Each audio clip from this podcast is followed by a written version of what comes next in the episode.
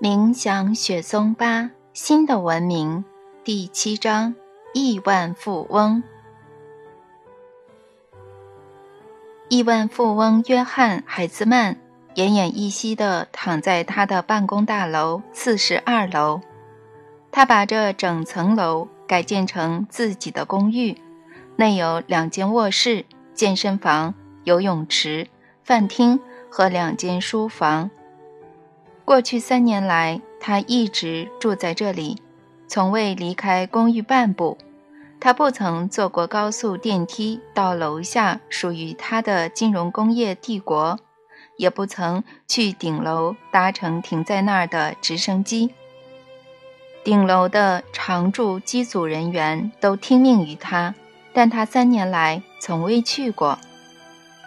约翰每周在其中一间书房听取助理简报三次，而他信任的助理只有四位。在不到四十分钟的简报中，他都是漫不经心的在听，偶尔才给简短的指示。这位亿万富翁的指示不会经过讨论，都是立刻严格的执行。由他一手管理的企业财务每年都有四分之十六点五的成长。即便他在半年前完全取消了简报，企业营收仍不减反增。他所创立的管理制度运作得很顺利。没有人知道这位亿万富翁的身价，媒体几乎没有提过他的名字。他恪守自己的原则：想要有钱就不能惹事。年轻时，他的父亲便再三告诫。就让政治人物上电视、上报纸吧，让总统和州长向人民发表谈话，保证大家都能过得幸福吧。让行事高调的亿万富翁开名车、带保镖吧。但，亲爱的约翰，这不是你要走的路。你必须一直待在台面下，用权力和金钱控制各国的政府和总统、富人和穷人。但他们不能知道是谁在背后操控。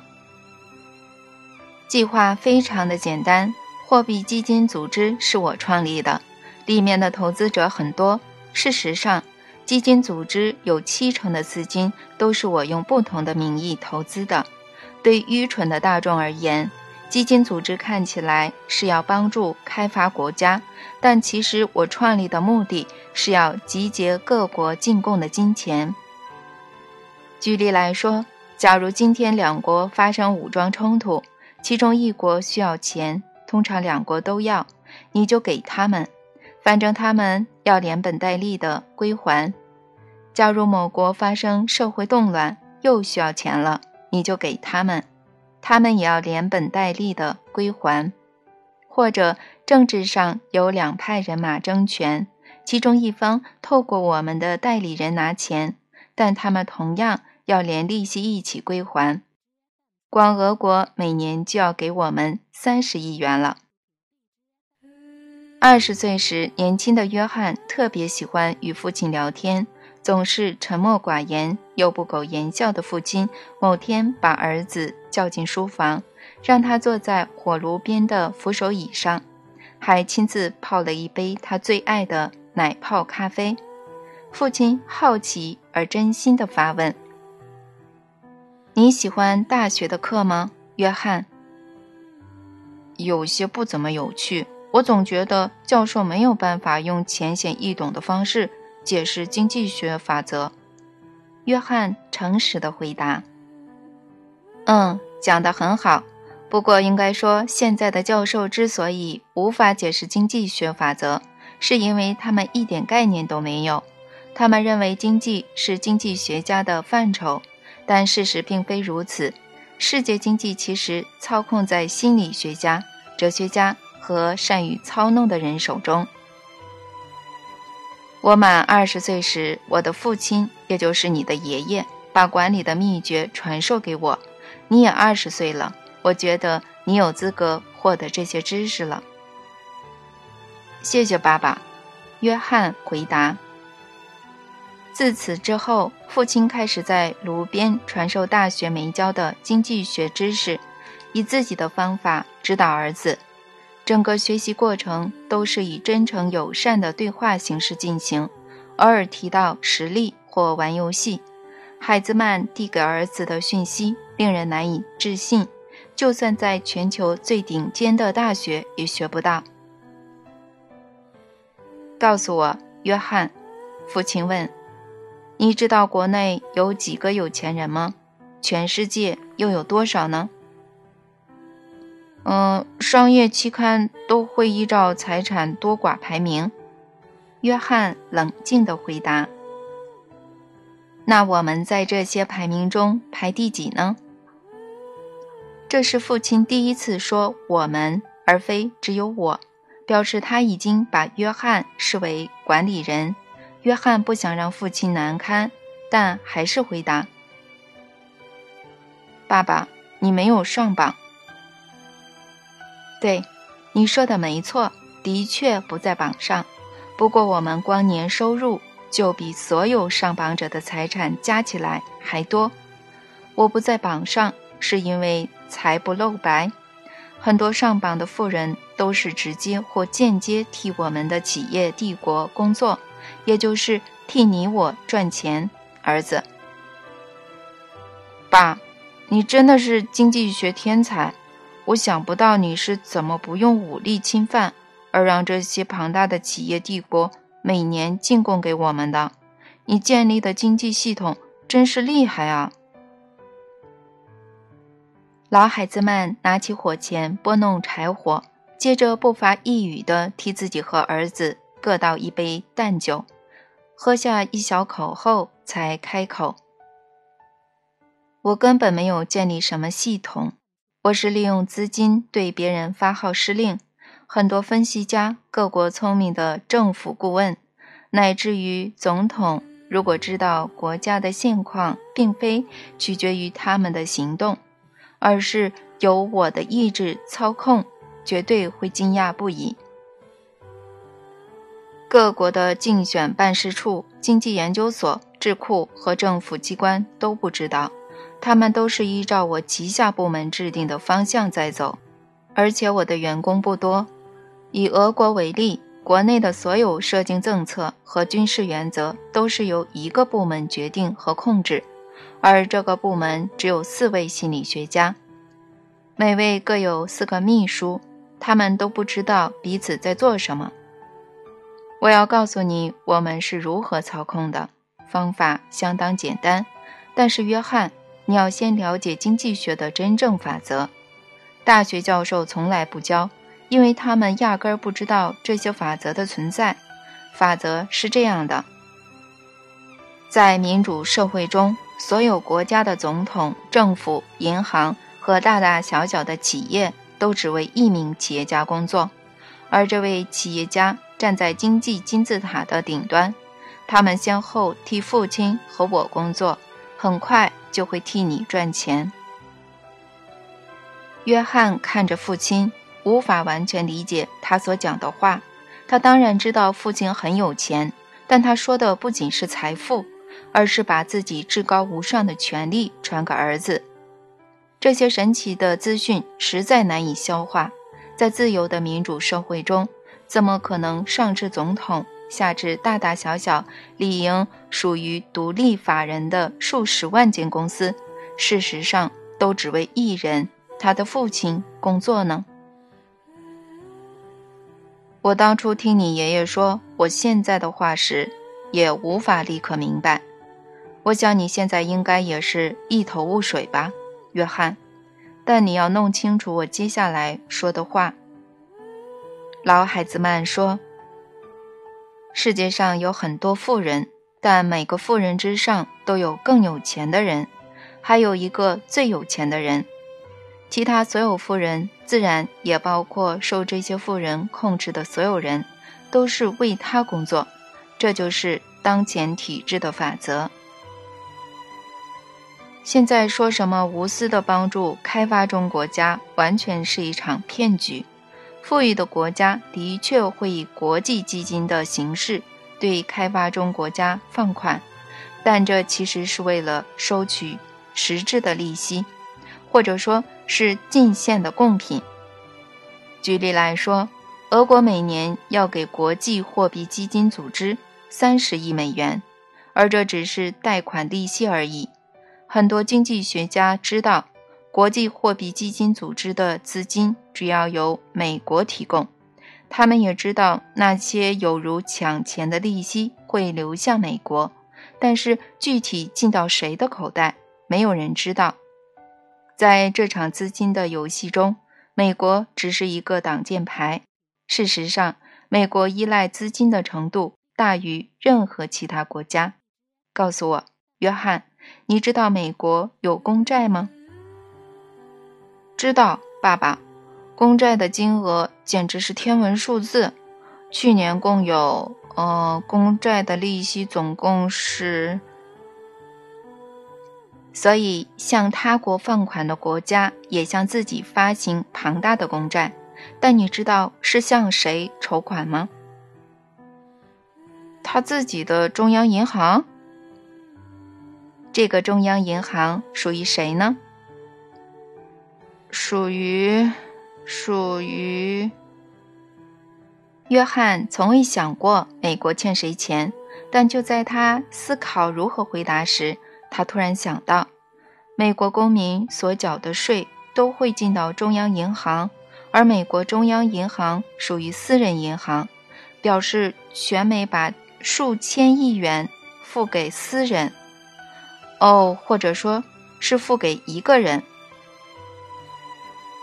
海兹曼一生从不浑浑噩噩，他过着一般人所谓健康的生活，不烟不酒，吃得非常健康，每天都在健身房运动。但在这六个月内，他不曾进过健身房，一直躺在宽敞的卧室里，床边摆满最先进的医疗器材，医生在隔壁房间二十四小时轮班待命。但海兹曼不相信现代医学，觉得没必要接受医生问诊，只会偶尔勉为其难地简短回答一位心理学教授的问题。海兹曼甚至不想知道医生的名字，包括那位心理学教授。不过他私底下曾标注他是医生中最真诚、最老实的人。教授话很多。但他说的不只是医疗诊断，常常还有推理，表达自己很想找出病因。有一天，他兴高采烈地来访，直接在门口说：“我昨天晚上和今天早上都在想您的症状，我想我找出您的病因了。只要根除病因，您就能很快痊愈。”啊，不好意思，海兹曼先生，我忘了先跟您打招呼，午安。海兹曼先生，我刚才想的太忘我了。亿万富翁没有回应教授，甚至没有转头看他。不过他对每位医生都是这样，有时他还会向进房的医生动动手指，大家都知道这是要他们离开的手势。他没有对教授做出这个手势，所以教授兴奋地继续解释。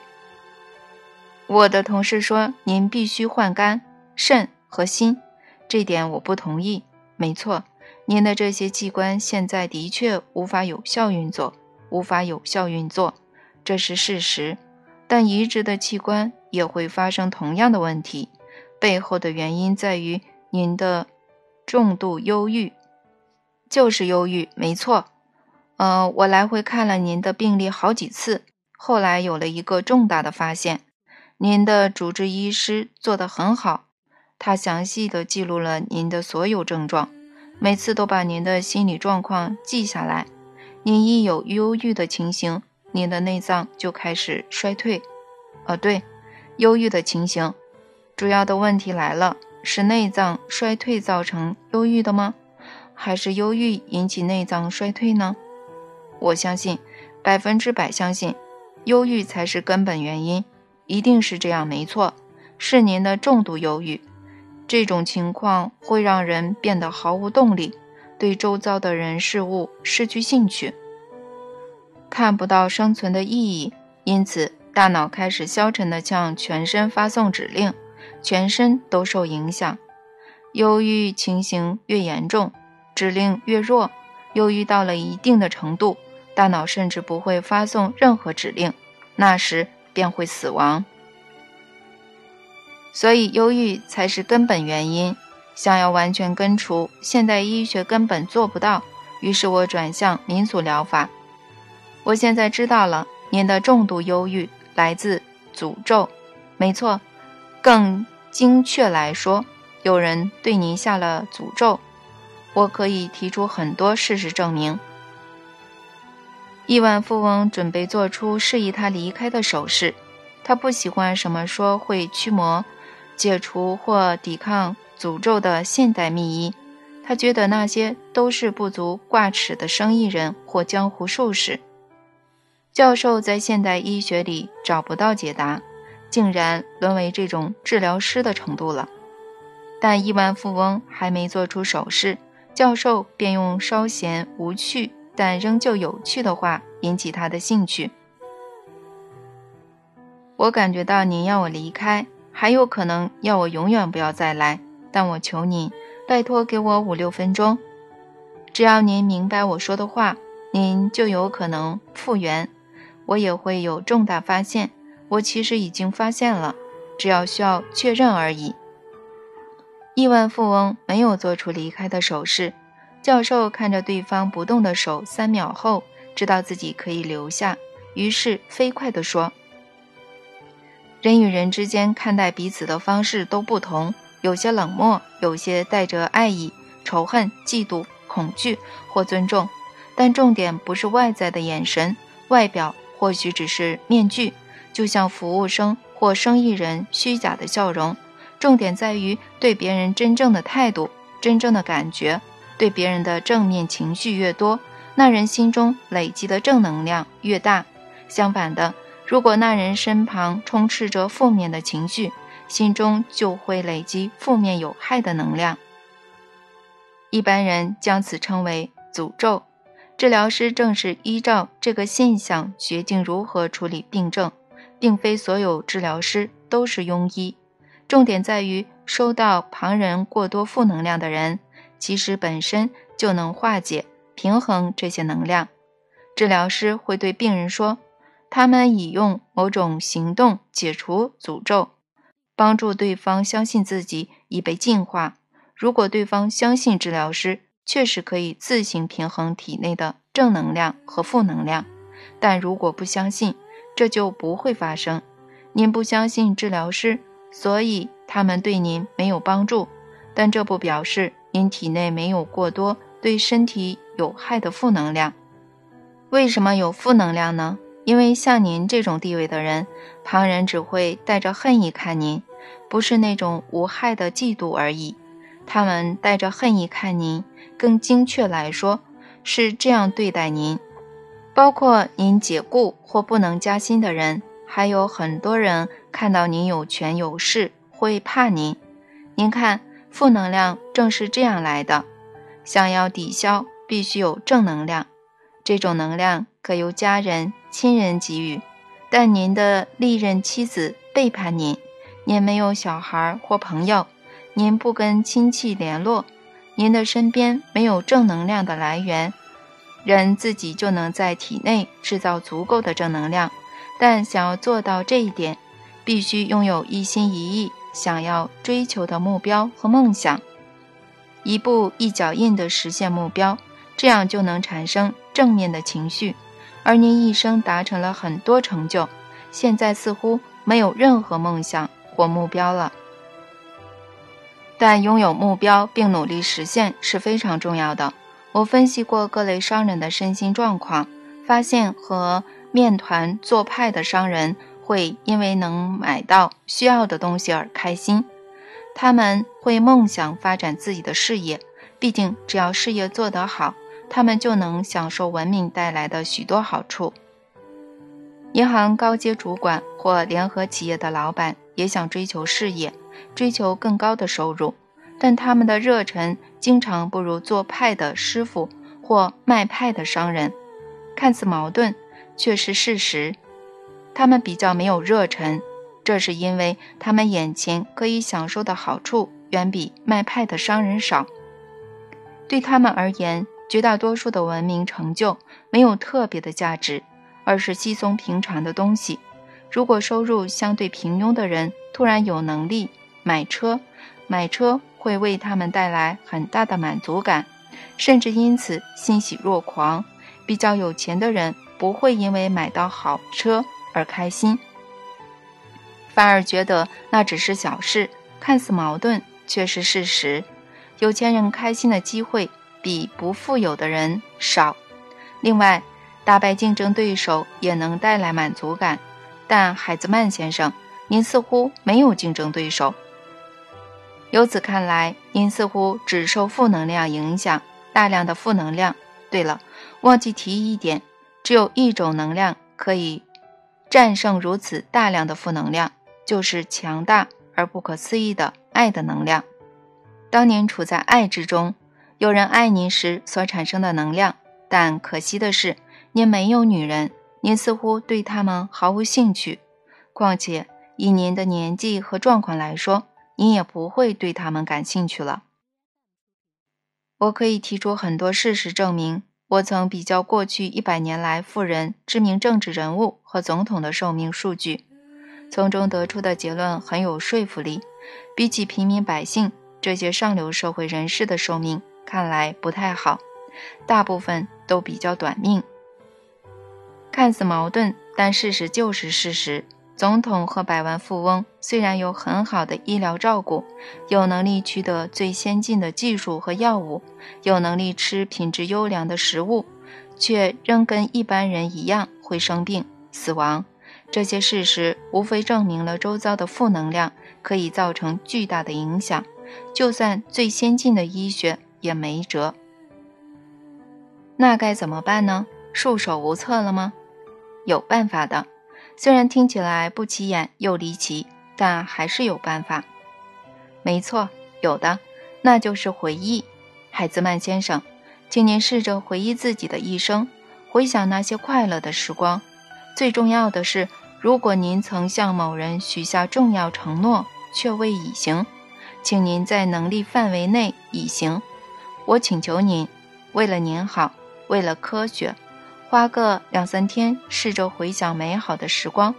这里有些器材专门监测您的多个器官，分分秒秒不停地监测。如果您照我的建议行动，如果器材测出好的结果，您就有机会痊愈。没错，您会痊愈的。我会找到办法让您痊愈。说不定是您会自己找到办法。生命自有出路。教授不再说话，再次盯着对方一动也不动的手。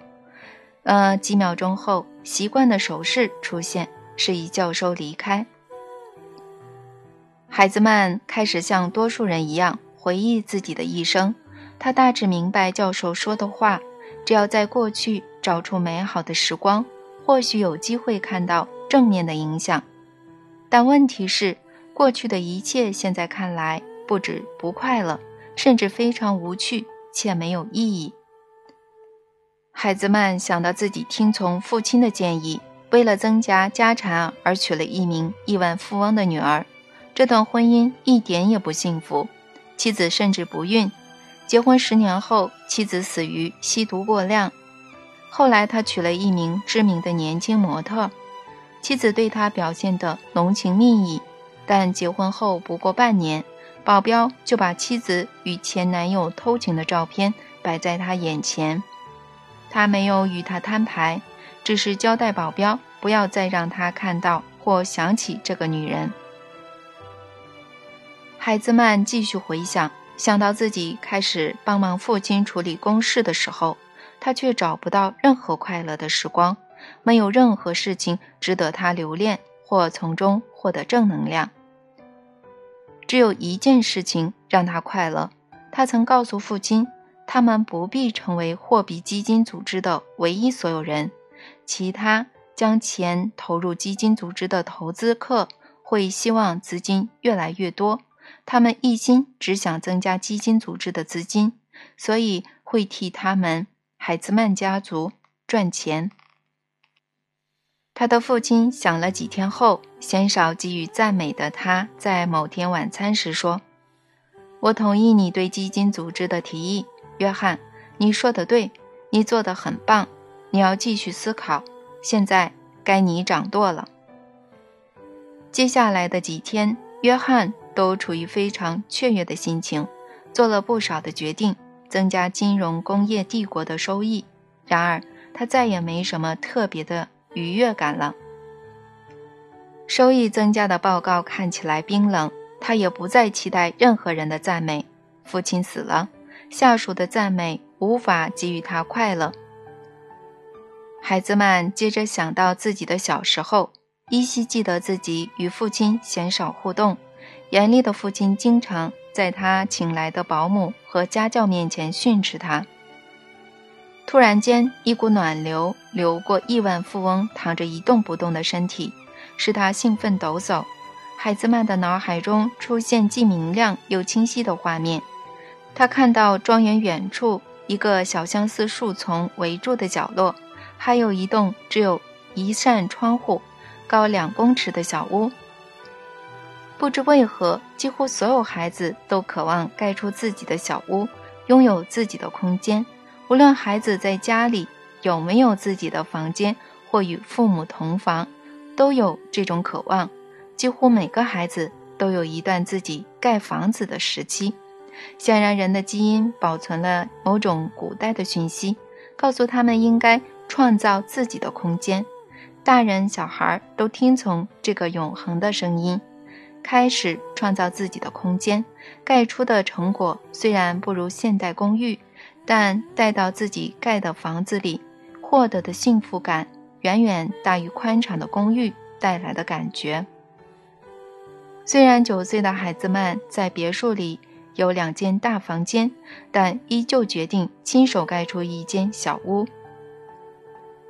拥有自己的空间。无论孩子在家里有没有自己的房间，或与父母同房，都有这种渴望。几乎每个孩子都有一段自己盖房子的时期。显然，人的基因保存了某种古代的讯息，告诉他们应该创造自己的空间。大人、小孩都听从这个永恒的声音，开始创造自己的空间。盖出的成果虽然不如现代公寓，但待在自己盖的房子里，获得的幸福感远远大于。宽敞的公寓带来的感觉。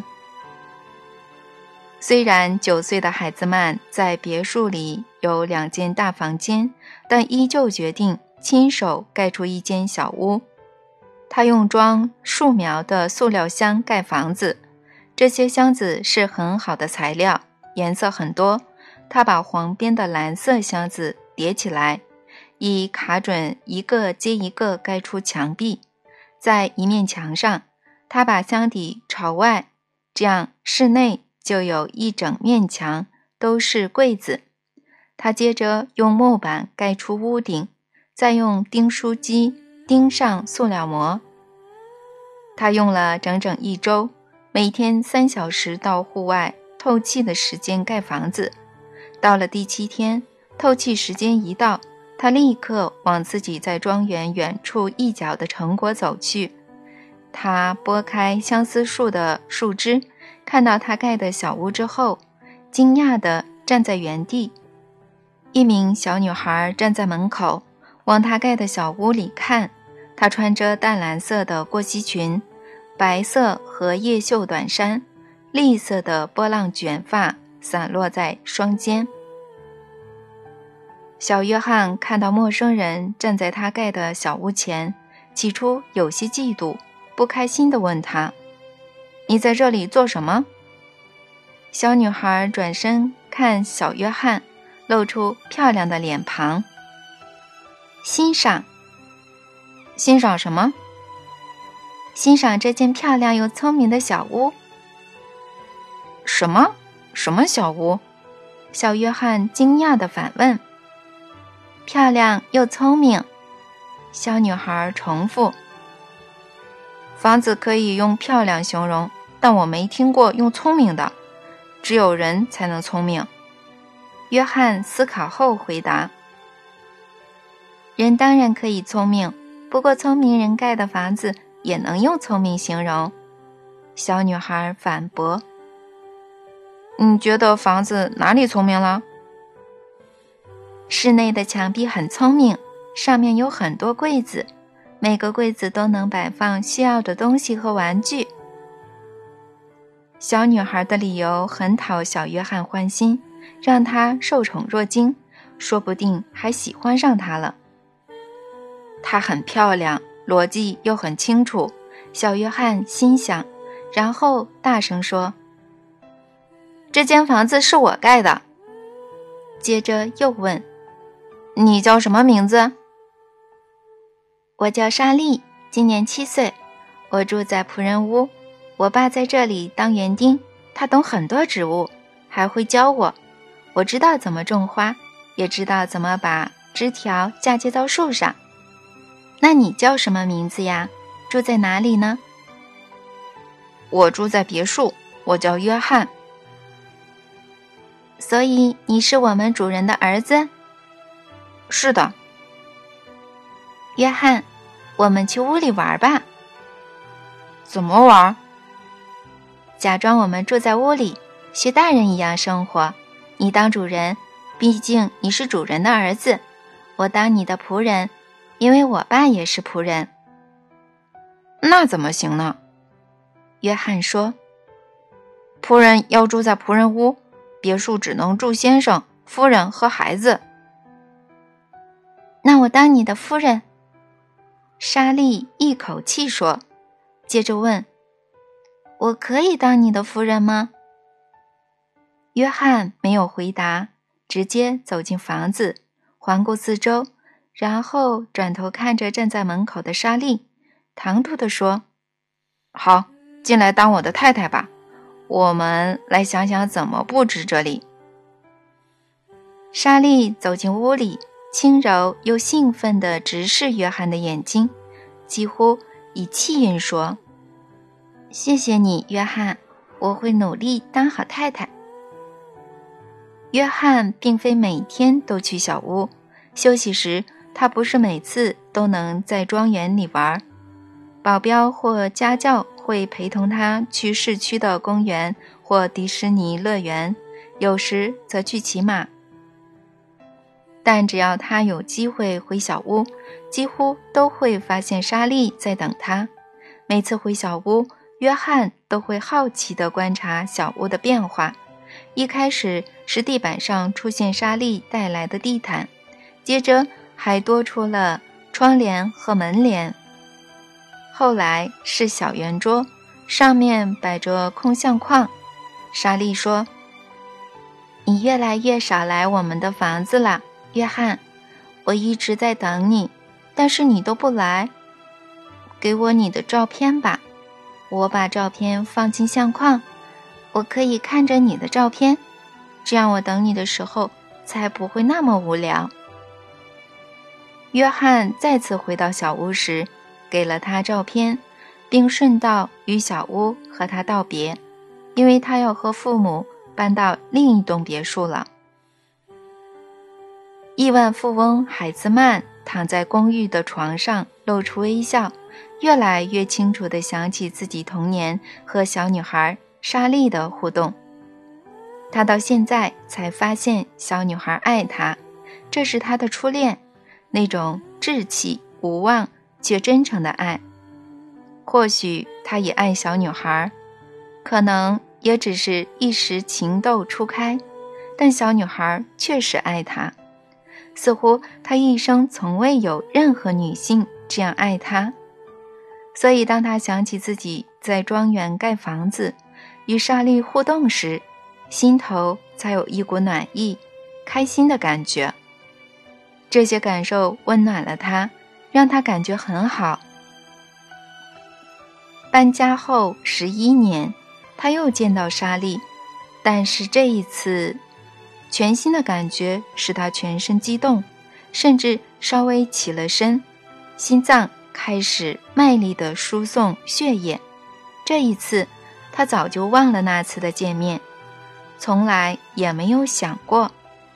但他现在脑中全是那次见面的情景，让他非常激动。十一年后，他回到小时候的庄园住上一晚，他就只能待这么短的时间。用完午餐后，他走到庄园里，不知不觉地往小时候在相思树后面。远处盖房子的角落走去，他拨开树枝，走进树丛间的空地，惊讶地站在原地不动。他十一年前用塑料箱盖出的房子还在原地，但周围，周围都是花丛。一条沙子小路通往门口，门边有一张小长椅，外墙上还有花朵缠绕。成年的约翰心想，之前没有这张椅子。他拨开门帘，弯腰走进屋内。他立刻发觉这里有人最近才来过。桌上依旧摆着他小时候的照片，柜子上整齐地放着莎莉儿时的玩具。桌子旁的柜子有个小盘子，放着新鲜的水果。地上则摆了一张。铺着床罩的充气床垫。约翰站在屋内约二十分钟，回想小时候那些美好的感觉。他心想：怎么会这样呢？他的家族有很多豪华别墅，还有一座城堡，但所有别墅和城堡从未带给他像此时一样的感受。这间以普通塑料箱盖成的小屋。给他的愉悦感受。走出小屋时，他看到莎莉静静地站在门口，似乎不想打扰他涌现的回忆。约翰看着莎莉，他的脸颊泛起了红晕，他害羞地低下眼，一如丝绒般极其轻柔、温和，却又有点激动的语气说：“你好，约翰。”他没有马上回应。而是站在原地欣赏莎莉长大后美若天仙的外貌。她的轻薄紧身洋装在风中微微摆动，透过洋装可以看到她曼妙的身材。她已经不是儿时的样子，而是充满女人味儿且丰满的少女。你好，莎莉。约翰过了好一会儿才回答。你还在打理这里吗？是啊，毕竟我答应了你。里面有洗好的水果，去吃吧，是准备给你的。啊，呃，给我的。呃，那我们一起进去吃吧。约翰拨开门帘，让莎莉先进去。他进屋后蹲了下来。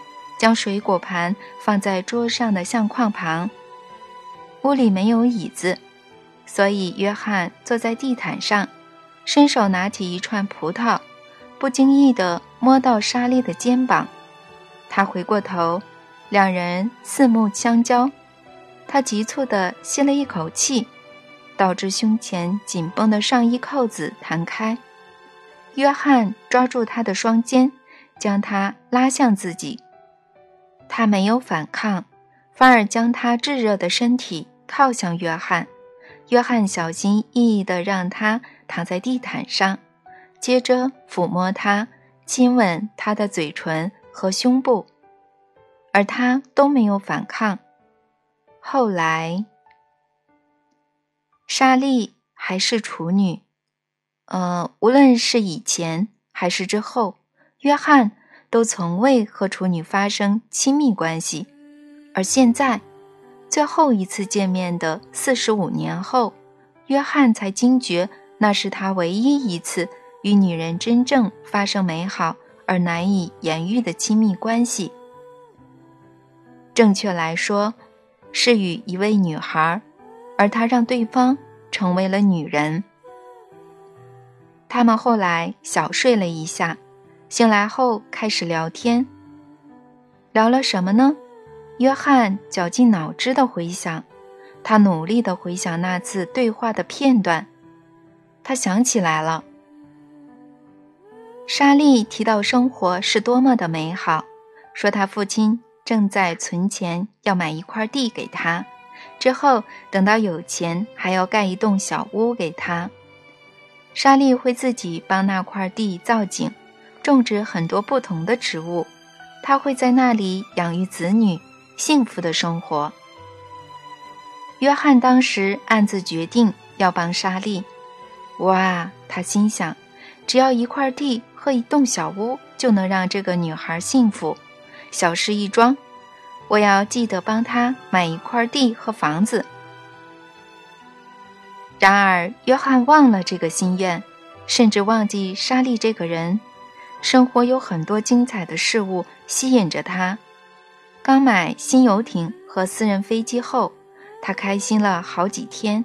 他长期投入货币市场，专心为他继承的家业。多赚好几十亿，这些事物让他兴奋了二十几年，不断给他刺激，而且比一切都还重要。他仿佛例行性的度过第一段婚姻、第二段婚姻，两人妻子都不在他的生命留下半点回忆。四十岁后，流连货币市场不再让他满足。他开始越来越常面临忧郁，最终导致重度忧郁危机。但现在约翰不再犹豫了，想起莎莉，激起了他不少情绪，却也同时让他相当懊悔。怎么会这样？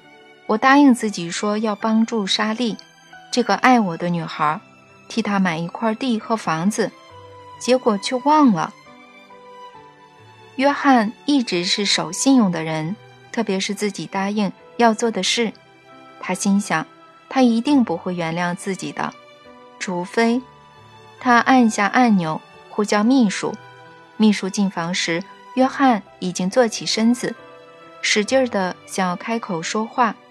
这是他半年来第一次说话。五十年前，我住在一栋别墅，确切的地址我忘记了。但档案夹里有那栋别墅有一位园丁，我不记得他的姓名。不过档案夹的记账本里有，这位园丁有个女儿，名叫莎莉。调查他现在住在哪里，最慢明天早上给我消息。如果提早查到，不用管白天或晚上，一定要立刻告诉我。快去！秘书隔天清晨来电。随后走进办公室时，约翰坐在窗边的轮椅上。他穿着深蓝色三件式西装，修了胡子，也梳了头发。先生，那位园丁在四十年前被解雇，不久后就过世了。他生前在德州一座废弃牧场买了一块两公顷的地，并开始在那里盖房子。却在施工过程中伤重不治。他的女儿莎莉接下去盖完房子，现在就住在那里。这是地址。我们目前得到的资讯就这么多，但只要您下令，我们会继续收集您要的资讯。约翰从秘书手中接过纸条，仔细地看了一下，接着好好的将纸条折起来，放进外套的口袋。然后说：“叫直升机准备在三十分钟后起飞。我要在德州房子的五至十公里外降落。叫一台车在降落的地点等我。不要长型轿车，不要保镖，只要一位司机就好。快去！”下午三点，约翰撑着拐杖，一跛一跛地走在铺着沙砾的小路上。往四周绿意盎然的小屋走去。约翰先是看到他的背影，已经年迈的他站在小梯子上，擦着窗户。约翰停下脚步，看着头发灰白的他，他感觉到有人在看他，于是转过身来。有好一会儿，他一直看着眼前站在路上的老人，接着忽然跳下梯子，往他的方向跑去。他脚步轻快，看起来不像年事已高。他在距离约翰一公尺处停下，低声却激动地说：“你好，约翰。”他立刻低下眼神，双手遮住脸上泛起的红晕。“你好，莎莉。”约翰开口后静默下来，但更精确来说，他是说话了。只不过是对自己说：“你真漂亮，莎莉，你水汪汪的眼睛好美，还有眼睛周围的细纹，你还是一样漂亮、善良。”他又开口说：“我顺道来看你的，莎莉。我听说你住在这里，所以决定来拜访。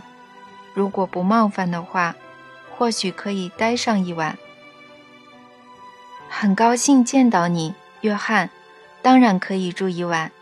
我现在一个人住，不过明天我的孙子孙女儿会来住一个星期。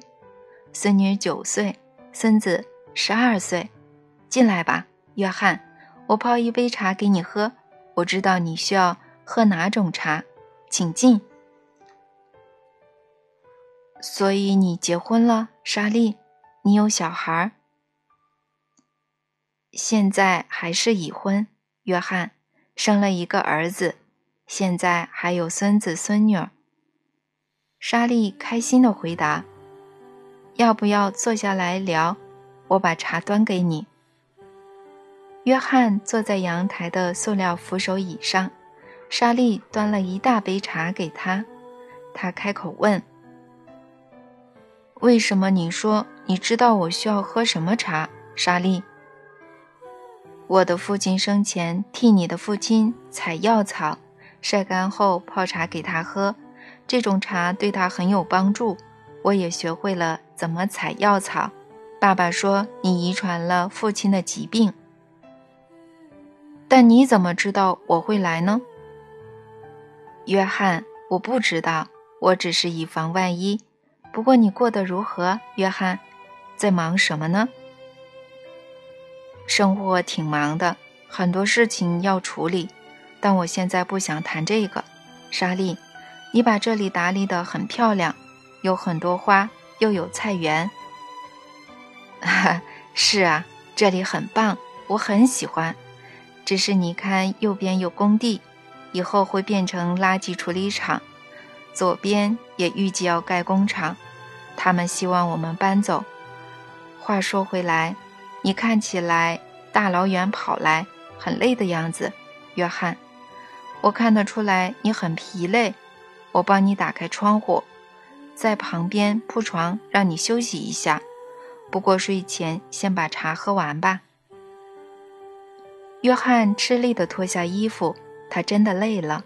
躺在床上半年不动，早已使他的肌肉萎缩，让他连站都站不稳。他费了一番力气。才盖上毯子，不久后便睡着了。他最近只有吃安眠药才睡得着，但在这里一下就入睡了。他一路睡到中午，没有看到早上的太阳。他洗澡后走到阳台，看到莎莉在室外的厨房准备中餐，身边有一个男孩和女孩在帮他。午安。约翰，你似乎睡得很好，看起来变年轻了。让你认识一下我的孙子和孙女儿，这位是艾米，而这个小伙子叫乔治。我是约翰·海兹曼，早安。他向小男孩伸手。好啦，你们认识了。现在我和艾米准备中餐，你们两个男生去花园走走，培养一下胃口吧。莎莉接着说：“我带您去花园走走。”乔治对约翰说。老人和男孩走到漂亮的花园，男孩指着各种植物，不停地介绍它们的特征，约翰却顾着想事情。他们走到花园尽头时，男孩说：“这棵相思树后面就是我的公寓，是奶奶盖的。”约翰拨开树枝，看到树后小小的空地上是他的小屋，同样是以移植树苗的塑料箱盖成，只有屋顶和门帘不一样。约翰拨开门帘，稍微弯腰走进小屋，摆设与之前一模一样，只有桌上的照片是由两片塑料板固定。照片是莎莉的孙子，一切都和以前一样，只是换了主人和照片。约翰双手拿起照片，为了有个话题而开口：“你这张照片照得不错，乔治。”这不是我的照片，约翰叔叔，那是奶奶小时候认识的一个男生，只是长得跟我很像。约翰使劲儿地以最快的速度走到花园的小径，拄着拐杖一跛一跛的。他气喘吁吁地走向莎莉，有点茫然地问他：“他在哪里？你的先生在哪里？莎莉在哪里？”约翰，你先冷静，你不能太激动，先坐下吧。”莎莉小声地说。“约翰，是这样的，我小时候曾答应一个很好的男生，说要当他的太太，但那只是游戏。”约翰从椅子上跳了起来，几乎放声大吼：“只是儿戏！”那就当我。还在玩这场游戏吧，我假装你是我的丈夫。”莎莉说，又轻柔地补充：“我的丈夫，我的挚爱。”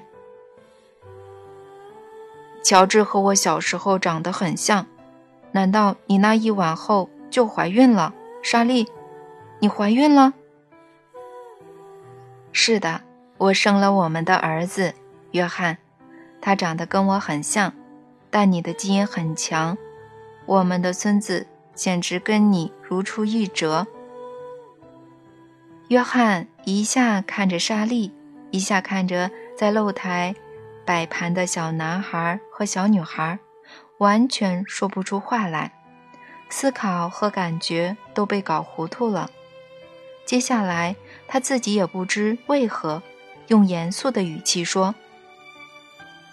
我现在必须走了，再见，莎莉。他在小径上走了两步，又转身走向站着不说话的莎莉。他吃力地撑着拐杖，单膝跪在莎莉的面前，牵起她的手，缓缓地吻了一下。莎莉，我有重要的急事，现在就得离开。莎莉将手放在他的头上。轻轻地抚摸他的头发。没关系，如果有重要的事要忙，有问题要处理，快去吧。